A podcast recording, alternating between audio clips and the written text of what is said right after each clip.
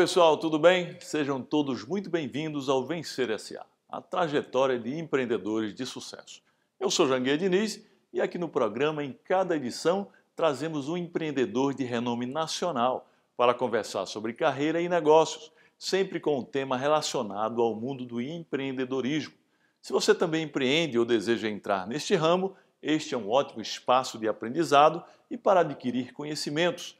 Hoje eu converso sobre investimentos com o Lírio Parinzotto. Fique conosco, eu garanto que será bem proveitoso. O Vencer SA é um oferecimento das universidades e faculdades Uninasal, Uninabuco, Unama e Univeritas e é transmitido toda semana pelas minhas redes sociais, pelos canais do portal de notícias Leia Já e pela TV Caras. Visite meu canal no YouTube para conhecer melhor quem já participou do programa. Lá estão todas as entrevistas anteriores com os grandes empreendedores que já passaram por aqui. Bom, pessoal, hoje vamos falar sobre investimentos. No mundo dos negócios, ser investidor é uma atividade que envolve certo risco e muita habilidade, bem como paciência. Nem sempre você vai ganhar, nem sempre você vai conseguir um bom lucro rápido, mas sabendo o que fazer é possível conseguir ótimos resultados. E aqui não falo só em investir na bolsa, mas também nos investimentos em empresas, como investidor anjo, por exemplo. Para mim, o investidor é também um incentivador e entusiasta de um negócio. No ramo do empreendedorismo, o investidor é figura importantíssima para as startups. É por meio dele que as empresas nascentes podem alavancar seus modelos de negócios e alcançar patamares mais altos, Afinal, tudo isso tem um custo e as startups muitas vezes não possuem o capital para dar início ao negócio. É aí que entra o investidor como facilitador desse objetivo. Já no mercado financeiro, o investidor atua muito mais em benefício próprio, mas também não deixa de ajudar a empresa a qual destina o seu dinheiro. Investidores também têm que conviver muito com as perdas e os erros. Nem sempre se ganha e é preciso conviver com os momentos ruins. É um pouco sobre isso que vou conversar com o meu convidado de hoje, o Lírio Parisotto. Ele é empresário e investidor, um dos bilionários brasileiros listados na revista Forbes, e já teve algumas perdas substanciais com investimentos errados, mas soube reverter tudo isso em aprendizado e em lucro. Isso tudo vindo de uma cidade pequena no interior do Rio Grande do Sul, com uma família de agricultores. Já teve empresa de produção de CDs e DVDs que depois virou uma petroquímica. Ele chegou até a ser seminarista, um verdadeiro exemplo de superação e de sucesso. Hoje o Vencer S.A. é diferente. Nós estamos no museu que foi idealizado pelo Lírio Parisotto, aqui em São Paulo, para exibir a trajetória das mídias que fizeram história no Brasil. E vamos falar sobre como é ser empresário no nosso país.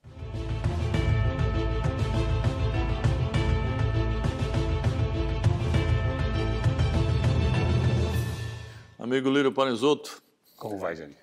Uma satisfação tê-lo aqui no nosso programa Vencer S.A., trajetória de empreendedor de sucesso, para que você conte um pouco da sua trajetória vencedora aí, principalmente aqui nesse ambiente muito interessante aqui nesse museu que você está criando. Gostou? Adorei, né? Depois de passar uma vista aí nas peças interessantíssimas, achei muito interessante. É, nós estamos gravando aqui no meio do que a gente chama de memorabilia.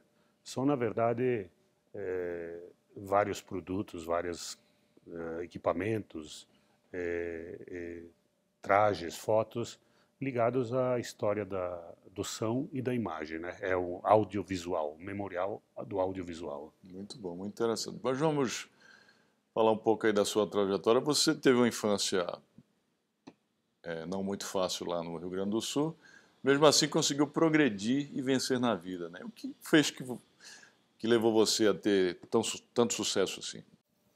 Bom, voltando à infância, eu sou descendente de, de italianos. Meu avô nasceu no norte da Itália, uh, meu pai nasceu no Brasil e receberam no final do século uh, de 1800, 1892, mais exatamente, que vieram ao Brasil, o meu avô, receberam uma terra lá na, na Serra Gaúcha, uma cidade chamada Nova Bassano, no interior dessa cidade, e o pessoal foi plantando uh, uma agricultura familiar, não é? E era importante lá que as famílias tivessem muitos filhos, porque isso era uma mão de obra para essa agricultura, né? É pré-mecanização.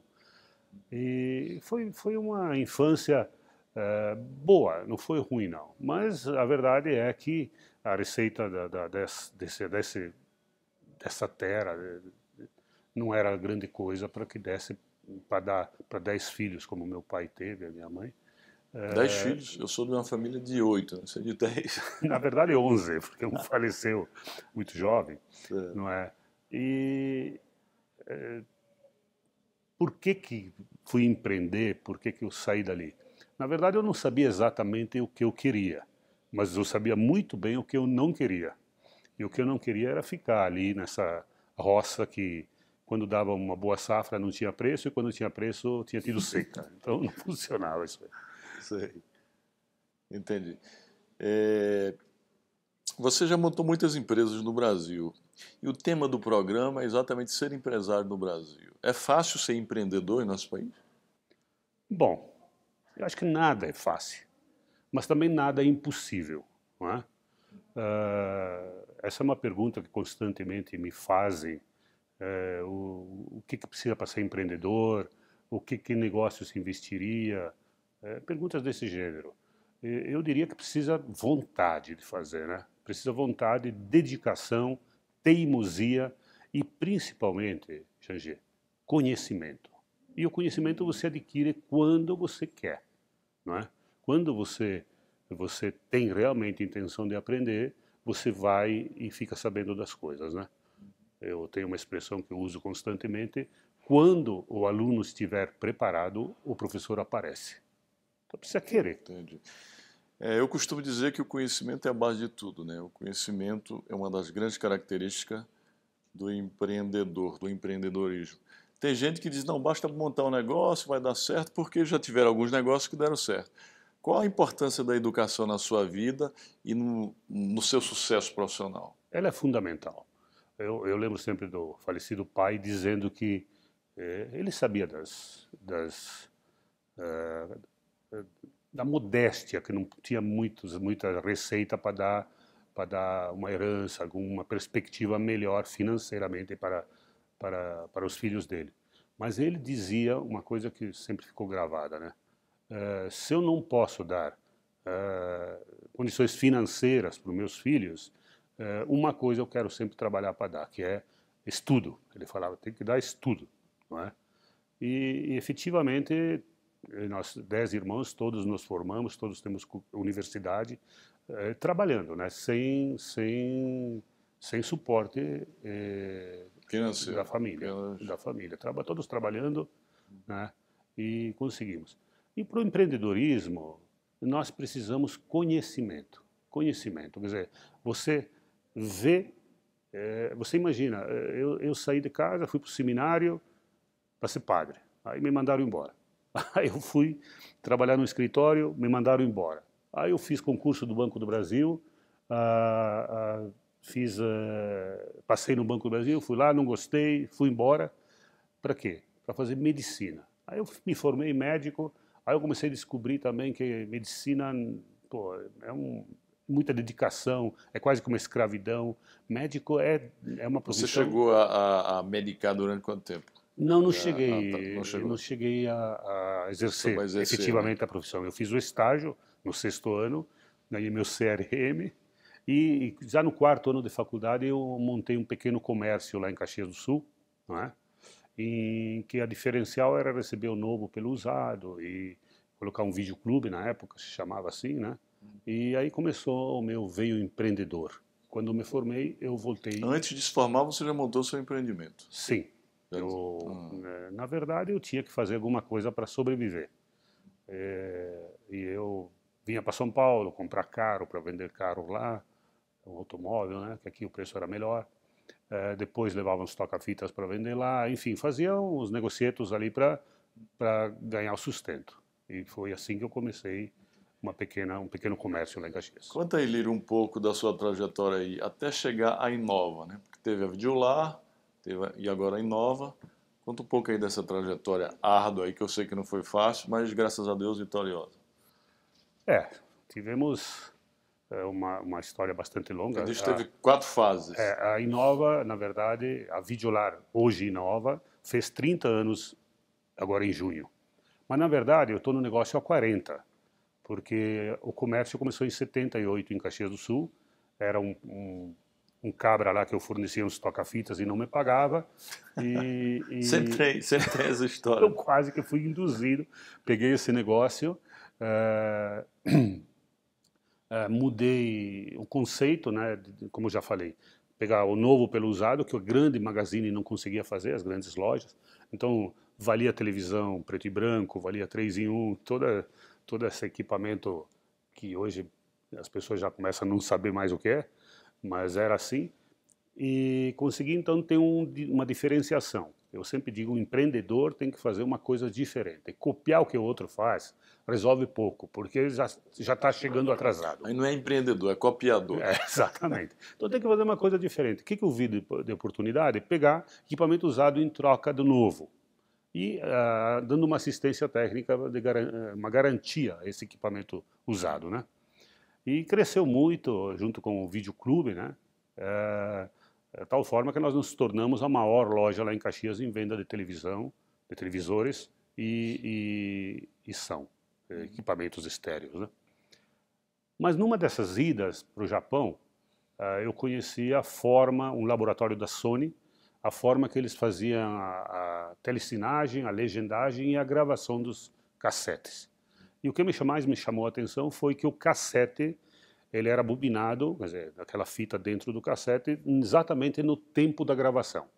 Quer dizer, se um filme tivesse 100 minutos, se produzia um cassete de 101 minutos. Quer dizer, não, havia desperdício de fita. E vários, vários tempos que tinham, entendeu? eram feitos exatamente no, no, no padrão da gravação. No Brasil existiam fabricantes de fitas que faziam basicamente 60, 120 e 160 minutos. Então quem gravava 15 minutos te compravam 60, quem gravava 90 minutos comprava, enfim.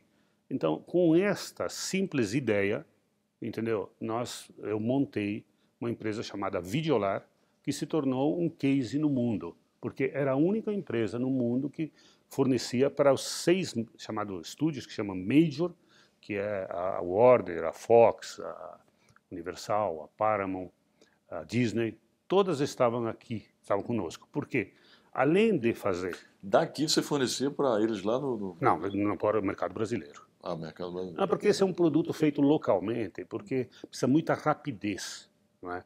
Quando se lança um filme ou uma música, a companhia de música, o estúdio nunca sabe exatamente quanto vai vender. E quando vende é uma compra de impulso, tem que ser reposição, entrega muito rápida. Então, por isso que no mundo inteiro a, produção sempre é local, não tem como vir de, de fora esse produto. Então, a, a, essa foi a primeira ideia que eu fiz, dava o produto pronto, entendeu? Com o tempo certo do filme, o, o, estojo, o gráfico, fazia a legendagem, enfim, dava tudo pronto, coisa que não existia quando eu cheguei em 88. Uh, a gente conseguiu, mostrou que a qualidade era excelente, equipamento novo, de última geração, conseguimos chegar na, na, na liderança do mercado e, em seguida nós fizemos agregamos mais serviço, que é a, a, distribuição. O nosso cliente fazia o marketing e a venda e nós fazíamos tudo, todo o resto, né? A fabricação, a, o pick pack, a distribuição, a cobrança, enfim, tudo. Isso foi a parte do, do cassete, né? É a segunda fase da minha vida. Saí do comércio, fui para o cassete, os ditos analógicos, junto com o cassete de áudio, vídeo e disquete. Aí veio, fomos para a terceira fase, que foi a fase dita digital. A que foi a transição da Videola para a Inova já? Não, não, ainda essa não. é a última. É a última, é, entendi. A quarta. A terceira é o seguinte, uh, de repente apareceu o digital, entendeu? Com qualidade, começou com o CD, depois veio o DVD, mas com qualidade muito melhor em termos de, de é, qualidade técnica, né, qualidade de imagem, qualidade de áudio, né. E aí nós gradativamente saímos de toda aquela parte dos magnéticos e fomos entrar na área digital fazendo discos. Uh, incorporamos ali o CD, depois o DVD, fomos pioneiros e a tal ponto que continuamos com todos esses clientes, inclusive companhias de música como a EMI, a Universal, uh, som livre, enfim, várias do mercado de música também. Agregamos também a fabricação de produtos uh, virgens, né? CDR, DVDR. Bom, chegamos a fazer um milhão de mídias, milhões de, milhão de discos, milhão, às vezes um milhão e duzentos de discos por dia, todo dia. Né? Se tornamos um gigante nessa área, nesta área. Então crescemos muito rápido, fomos bem, é, bons clientes, saudades daqueles tempos. Mas de repente, de repente alguém alguém que tinha uma locadora de DVD na Califórnia, que é exatamente o fundador da Netflix, descobriu que como com a chegada do DVD uh, ah, podia fazer o streaming digital. Não é? Bit byte podia ser transmitido pelo, É a tal da disrupção, né? Exatamente. Transformação repentina. Transformação. E rapidamente eh, esse mercado começou a crescer ao tal ponto da mídia física, do disco em si, começar a ser declinar muito rápido a, a, a, venda e começar a fazer o que nós temos hoje ali as várias as várias uh, maneiras de fazer baixa digital seja do, do da música ou da, da imagem do, dos vídeos e documentários enfim qualquer coisa que tenha imagem uh, o mercado começou a cair nós tentamos alternativas de sobrevivência Uh, Para isso, investimos na fabricação de BOPP, que é o celofane que embala alimentos, tampas de garrafas, produzimos 10 milhões por dia. Não é? E tínhamos também já uma petroquímica lá em Manaus, em 2002 começamos, porque a gente estava preocupado com esse mercado de mídia, essas trocas de tecnologia. Uh, aí vamos para, enfim, comércio, os analógicos, cassetes, as mídias digitais. Aí vamos para a quarta fase, que espero que seja a última, é? porque haja espírito empreendedor. Né? Entendeu? E pior que você sai totalmente da área. Né? Aí vem a fase petroquímica. A partir de 2011, a Petrobras colocou à venda uma empresa chamada Inova, que está lá no Polo Petroquímico do, do Sul, que, na verdade, essa empresa ela recebeu da da Petrobras quando da, da Petrobras Argentina quando ela comprou a Pérez Companc na Argentina. Bom, a negociação foi acontecendo. Nós recebemos a empresa em 2014, final de 2014, e neste ano paramos com a mídia com a mídia em geral, CDR, DVDR, CD, DVD, e se dedicamos à petroquímica. Muito bem, essa foi a quarta fase. É, você é um dos maiores investidores da Bolsa de Valores, inclusive é, muito famoso e conhecido, né? que passa muitas lições aí de investimento. Inclusive você tem as 10 lições do bom investidor. Você podia, como é investir na Bolsa de Valores brasileira e no mercado de capitais do Brasil? Você podia falar um pouco aí das lições, as 10 lições de como investir? Tem muita gente ansiosa para... Aliás, tem um Instagram aí que eu fiquei fã, chama-se Tio Rico. Beijo, tio Rico. Tio Rico. que ele fala que precisa para ser investidor, né? Uhum. Pouco ego e muito risco. Pouco ego e muito risco. então você tem que admitir que você erra. Uhum. O que você tem que fazer é acertar mais é, e, do e, que errar. E, e, os erros são os maiores professores nossos. Né? É. é. Então, olha só, o mercado, o mercado de renda variável, ou seja, o investimento em ações, uh, eu comecei em 1971 eu tinha 18 anos. E foi lá que eu perdi meu primeiro dinheiro. Porque eu tinha ganho um Fusca, um dinheiro que equivalia a um Fusca de um concurso que teve lá da nova lei do serviço militar, em que eu ganhei. E naquela época o mercado bombava, todo mundo dizia que dobrava o dinheiro em seis meses, lá fui eu. Entrei para pagar a conta dos outros, né? O mercado despencou em 72, 73, e esse dinheiro sobrou para um jantar com vinho de quinta categoria, né? Ah, depois eu voltei de novo em, em, em 85, coloquei 500 mil dólares, que era da loja, para perder de novo. Né? Coloquei em duas ações que empresas nem existem hoje, chamadas Sharp e Varig. Investiu né? errado. Investi, investi errado. E, e, vendi, porque em 87 eu saí do comércio e fui para a indústria, então precisei da grana e tal, e essa e, e a venda da loja também. E ali fiquei na espreita, né? Quer dizer, o mercado já tinha me dado duas pauladas, né? Então eu precisava me recuperar. Em 91, quando veio uh, o, o Collor assumiu, isso foi em 90, eu acho, o Collor assumiu, o mercado ficou sem grana, 40 reais no bolso de cada um, e aí o mercado de vídeo, por incrível que pareça, explodiu. Porque a locação custava dois reais, três reais, e o pessoal tinha esse dinheirinho para locar filmes, e o mercado, nós fomos muito beneficiados. E aí deu para fazer uma grana, distribuir um dividendo, comprei 2 milhões de dólares de Eletrobras, digo, ah, quando dobrar eu vou pagar o meu Fusca e os 500 mil que eu tinha perdido lá em 85. Esse era o objetivo. Demorou três anos, foi para 10, multiplicou por 5. Não é? Então aí eu já comecei a pegar o gosto de, de, de investimento. E em 98 eu, eu entrei já mais, aí já, a Videolar já tinha uns dividendos razoáveis, o negócio ia ia bem. E aí formei uma carteira que hoje é um fundo que chama Geração Elipar. Tá mas, quais, mas, quais são a, as 10 ou algumas lições dessa de Bem, uh, tem várias. Inclusive está né? na, na, tá na internet. Ah, né? quem, mas, dá, quem, dá, uma gugada é, aí acha fácil. Acha, Os 10 mandamentos. Vamos lembrar algumas aí. Os 10 é. mandamentos. É. Eu virei mandamentos, né? É. Inclusive, esses já me causaram algum constrangimento, né? Mas uh, eu não, não mudei de ideia. Não é? Não, é, são muito básicos, né? Não diversificar demais, não é?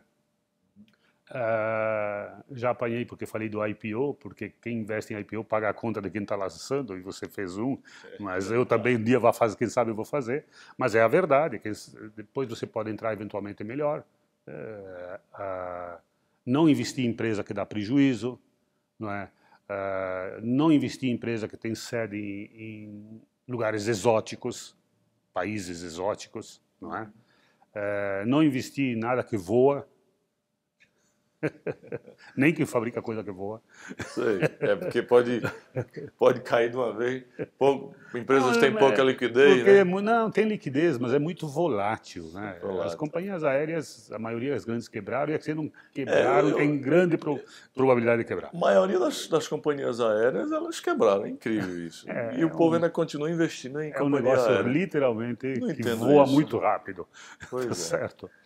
Uh, enfim, é uma série de, entendi, de, entendi. de, E conhecimento, né? Você não pode dar ouvidos a espíritos santos de orelha.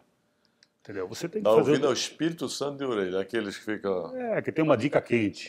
eu tenho uma dica quente, eu sei, toda vez eu digo, pá, fica com você, porque se é quente mesmo é inside information e isso é crime. É crime. Entendeu? Então eu não quero dica quente, eu quero sempre avaliar uh, o balanço das companhias, o balanço da companhia, e ali vai o teu feeling se, ela, se essa companhia tem perspectivas de futuro ou não.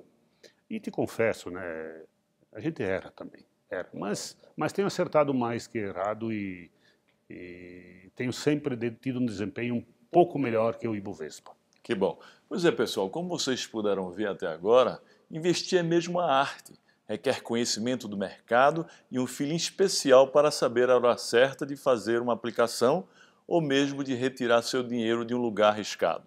Me parece que o senso investidor do Lírio, aliado à sua expertise empresarial, foi o que fez crescer e prosperar, e também o que o levou a readequar o foco de seus investimentos.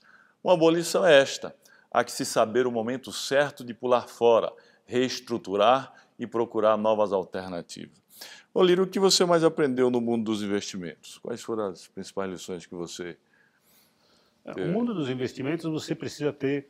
Eh, você está falando do investimento é, do mercado, mercado financeiro, financeiro, ou investimento na, ah, tanto, no empreendedor? De São duas coisas ambos, distintas. Ambos, é, Bom, como empreendedor, como hum. empreendedor, você precisa ter informação de qualidade. Você precisa estar tá sempre correndo atrás da informação, entendeu? Quando você viaja, principalmente, você tem que deixar de reclamar da comida do país, reclamar de, de, de, de programas que não são adequados, mas vai, observa o que está acontecendo. O que está acontecendo? Seja num país rico ou num país pobre. Para o que fazer ou o que não fazer. Não é? Então, informação. Você tendo informação, entendeu? Tendo, sabendo o que, que você pode aplicar ao país, tendo alguma ideia diferenciada, você vai, e sendo teimoso, dedicado, evoluir, não se entregar, tá certo? Você vai ter sucesso em qualquer negócio, mas sempre procurar um diferencial competitivo. O que, que eu posso fazer melhor do que já tem? Entendeu? Essa é, é, é e principalmente, sempre, sempre, sempre, sempre, foco no cliente. O cliente é quem paga Base a conta. de tudo, né? O cliente é quem paga a conta, sabe? Paga, paga os seus, faz você ganhar dinheiro e faz também paga os teus erros. Então o cliente é sempre o rei do seu negócio. Ele, ah, ele é o fundamental. Você é. tem que estar sempre inovando para encantar o cliente. Mas no mercado de capitais, qual é o erro mais comum dos investidores? O, erro mais comum é o mais básico de todos. O pessoal entra na alta e sai na baixa. Não é? Hum. Essa é. Esse é um erro. 99% dos erros estão ali. Então, quer dizer, a pessoa não tem o emocional de quem investe é, antes do cara investir, deveria fazer um, uma boa terapia. Porque é impressionante. Quando o mercado começa a cair, está todo mundo fugindo. É. Né? O mercado, o mercado tá, volta a subir, como agora, está no nada de espetacular, mas está numa fase um pouco melhor. Aí todo mundo aparece para, pô, qual é, o que, que eu vou investir, como é que eu vou fazer? Poxa vida, era bom investir quando o mercado tinha é, chegado aos 40 mil pontos, há dois anos atrás tem grandes oportunidades ainda, mas tem que lembrar que o mercado já mais que dobrou de preço. Vai dobrar outra vez? Sim, mas é mais difícil. Então, tem que ter a, a, a frieza, tem que ter a autodisciplina de não ir embora na hora da queda. Tem que ir embora na hora da alta. Aí, quando que é a hora da alta? Qual é a hora de ir embora se é que alguém pensa em fazer dinheiro e guardar dinheiro? A pessoa, o investidor tem que colocar um objetivo, sei lá, eu coloquei 100 mil reais. Bom, quando dobrar eu vou embora. Uhum. E aí você determina. Aí a meta, né? Atingiu a meta, Atingiu vai. a meta, vai. Mas vai e faça. Não adianta, porque quando chega a 200, não, mas vai, vai dizer que vai chegar a 300. Aí de repente cai para os mesmos 100 ou até menos, eventualmente, entendeu? Aí se arrepende. Então, quer dizer, tenha meta. Então, se é para você dobrar o dinheiro, tenha a meta Quanto mais barato você comprar, mais fácil será dobrar. Tá certo? O, o, o, na verdade, o Brasil sofre de um, uma doença crônica desde que eu nasci, né? Que são os juros, né? Você tem no, no país uma disputa muito forte da renda fixa com a renda variável. O, o, o, que, o que se paga nos juros no Brasil não é normal. Então, o investimento em em ações, em, na verdade, investimento em empresas, né, é, sofre uma concorrência muito forte e desleal, inclusive, com a renda fixa, que, que basicamente quem paga esses juros somos nós outros, através do governo. Entendi. Pois é, para investir você precisa realmente ter segurança do que está fazendo, segundo o Lírio. Ao mesmo tempo, precisa saber que nem tudo sempre dá certo. Uma hora você vai ganhar bastante, outra pode perder muito capital. Mas o importante é que cada acerto e principalmente cada erro traz ensinamentos que vão aperfeiçoando sua capacidade de decisão e escolha sobre em que investir, sobre em que investir. Muito bem. E como você vê o cenário financeiro no Brasil hoje? O Janguir, só completando do investimento, você só ganha ou só perde quando vende. Não é? Então é. tem, tem que. É, eu sou do, do, do, comprar e ficar, né? Eu compro ações para ficar como investimento. A não ser quando você queira um capital para investir em alguma é, coisa. Você... Como eu tive que fazer em 2012, é. tive que colocar uma grana aqui, porque senão a empresa ia para concordata. Uhum. Em 2014, quando comprei é, a parte a Petrobras, a que foi meio bilhão de dólares, eu tirei 200 milhões para para pagar 40%. Fora isso, você sempre está ah, mantendo. Está tá, tá rolando, né? Está rolando. O que entra de dividendo, o que entra de aluguel de ações, o que entra de algumas opções, de put, alguma coisa, está lá fazendo o bolo crescer. Então, uh, ganhar ou perder em ações significa realizar, tanto na, na baixa como na alta. Mas senão você, senão você é investidor. Você é um investidor de longo prazo. Uh, na verdade, se você é investidor de longo prazo, você preferiria que caísse, né? Para comprar um produto bom, é. uma empresa boa, com preço melhor. Muito bem. E você acha que o cenário financeiro e econômico do Brasil está bom para investir tanto na Bolsa quanto para criar empreendimentos? Ah, eu, eu sou um otimista sempre, senão eu já teria parado. Né? Eu tenho 64 anos, continuo batendo ponto, trabalhando, porque eu gosto do que eu faço. Então, investi estamos investindo, estamos dobrando a capacidade de, de monômero de estireno no, na nova empresa lá do Rio Grande do Sul, lançamos novos produtos, o polistireno expansível, é, então, terceira linha de BOPP em Manaus, é, é, aumentando a capacidade de fabricação de tampas, enfim, nós estamos investindo pesado nesses últimos dois, três anos, ao nível que, que todo, toda a geração de caixa que a gente consegue está consumindo em investimento. Vamos lá no Rio Grande do Sul ainda gerar nosso vapor, que você consome muito no processo produtivo, gerar energia elétrica para o nosso consumo e ainda sobrar para vender. Enfim, estamos constantemente investindo e eu acredito no Brasil porque foi aqui que eu comecei com um pequeno negócio e consegui colocar uma empresa das 200 maiores é, do Brasil. Então, como que eu não vou acreditar no Brasil? É, independente de quem ganhe. Aparentemente vamos ter alguém que vai ganhar mais o mercado, né? Que é o, o, que o empresário precisa, o que o investidor precisa, o empreendedor e, e o trabalhador precisa de, de crescimento. Nós precisamos que o Brasil cresça. Estabilidade. E crescimento. É, jurídica, né? Nossa, Política. E me fala, essas. É. É, é um, é um horror para uma empresa a quantidade de processos, quantidade de atuações, de, sem pé nem cabeça, sabe, que a gente é submetido. Mas, mas com crescimento você tem mais empregos, mais oportunidades, as empresas têm mais resultado para investir mais e todo mundo fica feliz com seus dividendos, sabe? Então, o que nós precisamos é crescimento. Crescimento, é isso é o segredo. Então, seja, seja um candidato ou outro, temos um que é declaradamente mais mercado, crescimento, é, é, tem oportunidades para todo mundo. O outro ainda tem papo socialista, que ainda acha que a Venezuela, Cuba e outras repúblicas mal feitas aí são exemplo. Né? Então, é bem. triste isso. A gente está chegando ao fim, vamos fazer mais duas perguntas para o Lírio, e uma que eu gosto muito, que é a questão da responsabilidade social, Lírio.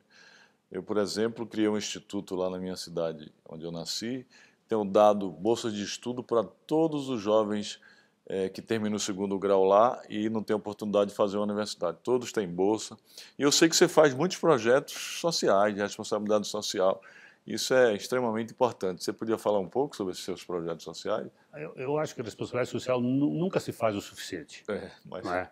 Esta é, que é a verdade. Né? A gente precisaria ganhar um pouco mais para distribuir mais nesta área, porque é, há tanta carência né, que às vezes corta o coração de ver todas as, as oportunidades. E também, é, não sei se vale tanto a pena a divulgação disso, mas nós, a, a, tanto a empresa como empresa, nós destinamos uma boa parte em algumas atividades que a gente acha boas, que, que tem que tem realmente uma gestão boa, porque onde se investe também tem que ter boa gestão, senão também não resolve. E também como pessoa física eu faço bastante. Então é, uma, acho, é, é uma retribuição que a gente tem que dar para a sociedade. Tem gente que não gosta de falar, mas é importante falar também, né? Você, você por exemplo, tem um trabalho com hospitais lá no, no Rio Grande, você ah, me falou. Eu tenho, eu tenho. Muito importante isso. Tem um hospital isso. lá, é. uma pai, uh, a gente ajuda um pouco o Instituto da, da Viviane lá, a Sena, e lá em Manaus na Fundação Amazônia Sustentável para é. preservar a floresta. Enfim, tem Isso é várias é extremamente importante porque o povo acha que o empresário só pensa em ganhar dinheiro. Não, tem que... E para encerrar, eu queria que você desse aí alguns conselhos para aqueles empreendedores, para aqueles jovens que querem começar a empreender. Quais são os, os principais conselhos que você poderia dar aí para... Bom, acho que várias dicas pessoais eu, uhum. que para mim deram certo já já comentei, né? Mas é, é, é seguramente a primeira é informação, entendeu? se informar, ir a fundo na, na atividade que, que meio, atividade objetivo que você quer ter, fazer.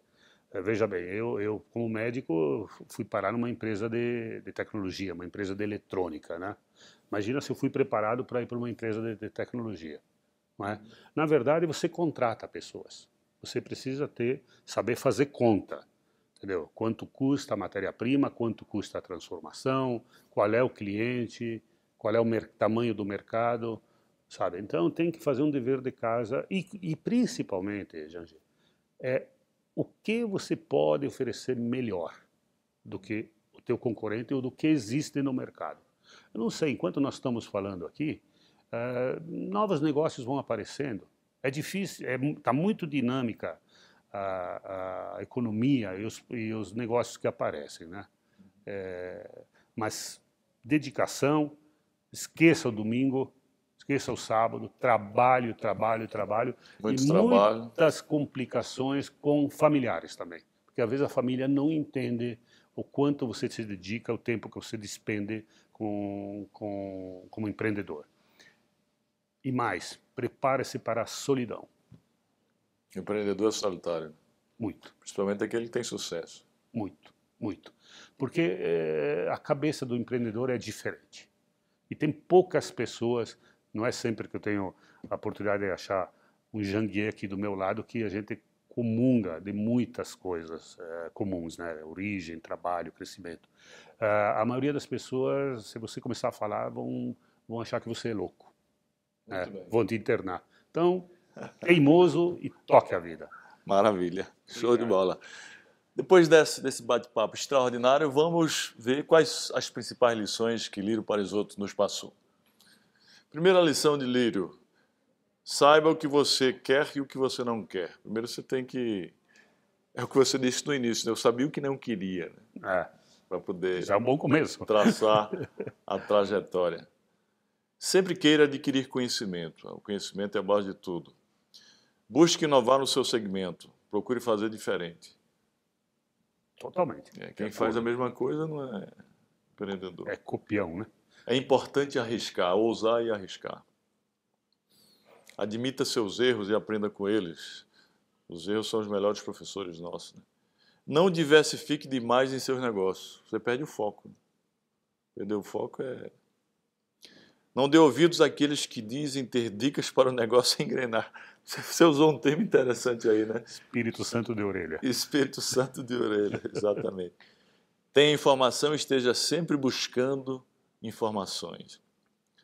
Não se entregue, nunca desista, né? nunca desista dos seus propósitos, dos seus projetos.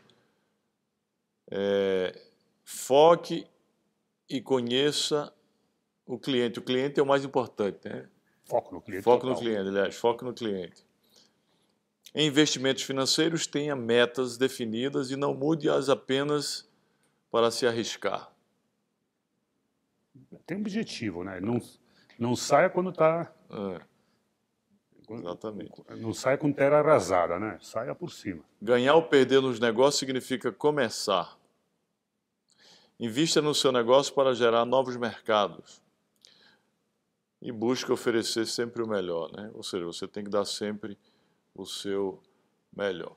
Pois é, amigos, estamos chegando ao fim. Por falar em investimento, você, se você tem uma startup ou uma ideia de serviço ou produto, que tal fazê-la crescer? Inscreva-se no meu projeto Acelerador de Pessoas e Startups. Por meio dele, vou investir e conceder mentoria a projetos interessantes e viáveis. Nós vamos nos tornar sócios dessa empreitada. Você topa o desafio? Participe! Eu vou ficando por aqui. Até a próxima semana em mais um programa Vencer SA, a trajetória de empreendedores de sucesso. Grande abraço.